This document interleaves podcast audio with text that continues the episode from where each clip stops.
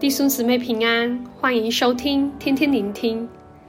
今天我们要看的经文是马太福音十五章二十九到十六章十二节，题目是反被法利赛人与撒都该人的教。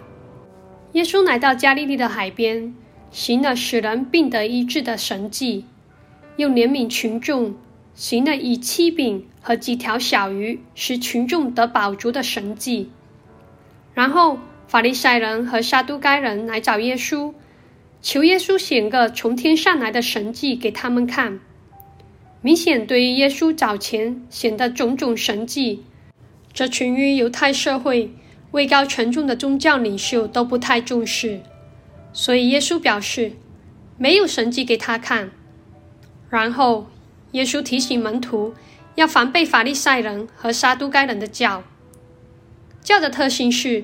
只有一小点就能发得很大，意思是小心因宗教领袖们的教训而严重地破坏了门徒对神的信心。法利赛人和撒都该人都是认识旧约的律法书和先知书，又在犹太公会中有七十二个议席，包括大祭司，全都是由撒都该人跟法利赛人所组成，所以他们在犹太人的宗教。和生活层面有绝对的权威，这群宗教领袖却不相信耶稣所行的神迹。另一方面，常跟随耶稣的门徒，在耶稣行了医治人的神迹过后，超过四千的群众留在那里。耶稣怜悯群众，吩咐门徒给群众有吃的，但门徒疑惑如何满足这么多的需要。门徒似乎忘记了早前。耶稣如何使五千人得饱足？或许再深思一点，门徒心底里也不太相信神迹的发生，所以再一次产生疑惑。那门徒与宗教领袖面对的疑惑有何不同呢？分别是挑战耶稣的宗教领袖，从来都不回应耶稣的呼召，他们跟着耶稣，只是要挑他的毛病。却拒绝与耶稣同行，导致对于天国真理，他们的认识及教训出现了偏差。结果就如教一样，小小的偏差却带给人生命严重的影响。甚至跟随他们的人，就如十五章十四节形容：瞎子领瞎子，两个人都要掉进坑里。而门徒是回应了耶稣的呼召。既跟随耶稣，也与耶稣同行，所以这些宗教领袖们一直带着自己固有的思维、生命，自以为聪明的情况下跟耶稣相交，产生的情况是越来越抗拒耶稣的教导和所行的神迹。因此，耶稣唯有用比喻教导天国的真理。等到有一天，这些宗教领袖想通了。就会明白真道而归向神。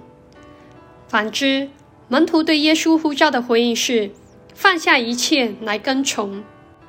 虽然跟随耶稣时，门徒往往不太明白耶稣的教导，但原来在人愿意回应呼召的前提下，耶稣爱的心肠会让人在各历练中有足够空间和时间来明白真道。正如门徒。有回应呼召到活出呼召，也需要边做边学；有安静反思的时候，有忙个不停的时候，有领受教训，又有人生的高峰与低谷。但每一个阶段，耶稣都总是与他们同行，从中更认识神。所以弟兄姊妹，当我们要领受神的恩时，同样会遇见各种我们不明白的事情。但千万不要像法利赛人和撒都该人般，只站在外围来观察耶稣，挑耶稣和教会的毛病，这只会如教一样，使人对耶稣和基督信仰的误解越来越深。鼓励个人如门徒般，先立定心志，要回应耶稣对我们的呼召，放下一切跟从耶稣，即使未完全明白耶稣的教导。